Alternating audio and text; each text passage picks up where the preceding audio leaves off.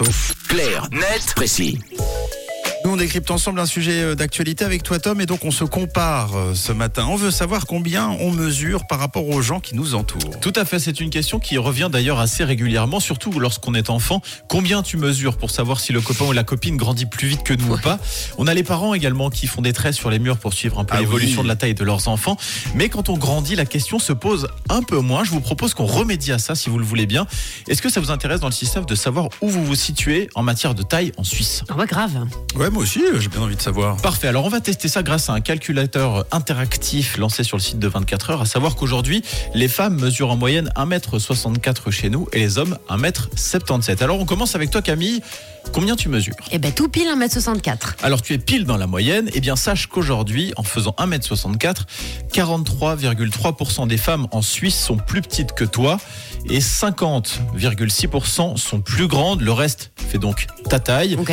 Et alors, vous le savez, nous sommes globalement plus grands que nos ancêtres. Un exemple illustre assez bien ce phénomène. Si tu avais mesuré 1m64 en 1940, 60% des femmes auraient été plus petites que toi contre 40%, 43% aujourd'hui. Mais c'est incroyable. C'est génial. Ouais, c'est trop C'est-à-dire cool. que tes ancêtres, toi, ils faisaient 1m8.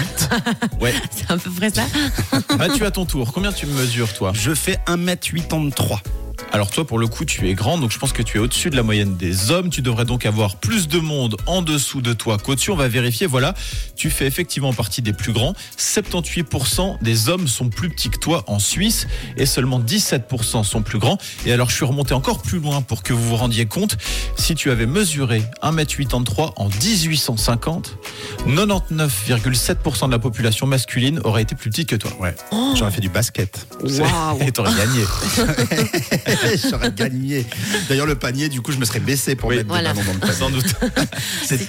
C'est hyper intéressant. Donc on est globalement plus grand que nos ancêtres. Et par rapport aux autres pays dans le monde, la Suisse, elle se situe où? Alors déjà, ce qu'il faut savoir, c'est qu'en Europe, nous sommes euh, globalement euh, grands par rapport aux autres continents. Donc la Suisse figure plutôt bien dans ce classement. On est 23e si on regarde le classement mondial chez les hommes, Oh, ça va. 31e au classement féminin.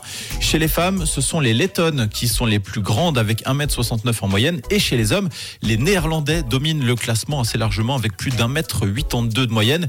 Et pour la petite anecdote, on terminera là-dessus. Si on observe les différences de taille au sein de la population suisse, canton par canton, on s'aperçoit que les personnes les plus petites se trouvent au Tessin et en Appenzell. À l'inverse, les plus grandes sont à Schwyz, Zug et Bâle-Ville. C'est Voilà. génial. Et donc, direction le site de 24 heures Oui, pour pouvoir. vous euh, pouvez faire tous les tests que vous voulez. C'est super intéressant. vous-même votre taille, oui. On sait tout désormais.